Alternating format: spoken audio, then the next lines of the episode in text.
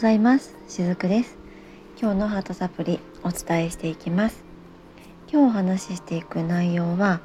思考中心の毎日から魂へアクセスするそんな毎日へっていうタイトルでお話をしたいなと思います。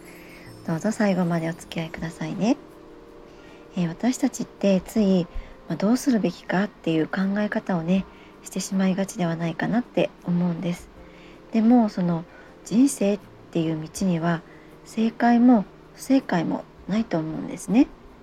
まあ、強いて正解があるとすれば自分が魂に従って行動することではないかなって思うんです。まあ、でもそのただ魂に従ったからって言って何も障害がない人生を送れるかっていうとそういうことではもちろんないんですよね。ただ私たちの魂っていうのは人生で障害を乗り越えることも自分の魂を輝かせるために必要な経験だっていうことは知っているわけなんですね。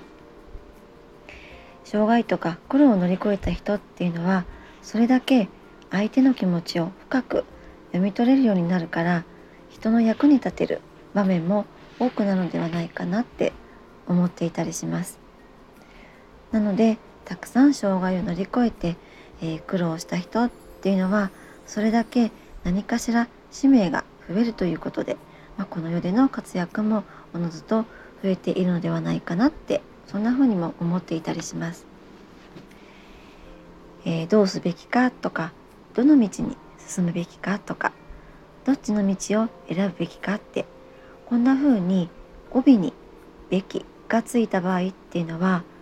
正しい方の道を選ぼうとしている可能性が高いのではないかなと思います。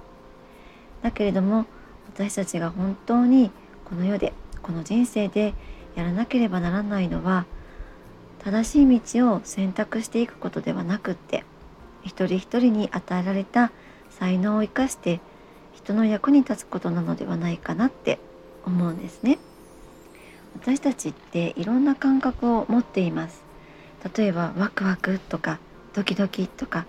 ズキーンとかえキューとか、まあ、こんな風に体の感覚ってみんな持っているわけなんですよね。でこの体の感覚を体感するためにはどんな経験もやっぱりすることでもってこの体の感覚っていうのを味わえると思うんです。だけれどもこの体の感覚を使わずに頭で考えることをしてしまっている方っていると思うんですね。でそうすると頭の中に湧き上がるその思考でもって振り回されてしまう人生にもなってしまうと思うんです。えー、思考は思考でしかなくって本当の自分ではないんですよね。どちらかというと、えー、自分が今心がけた方が良いことっていうのはこの思考から脱出して自分の魂にどんどんアクセスすることなんですよね。でそのためにも毎日自分のハートの部分と向き合ってハートに私本当は何がしたいかなって何を望んでるかなって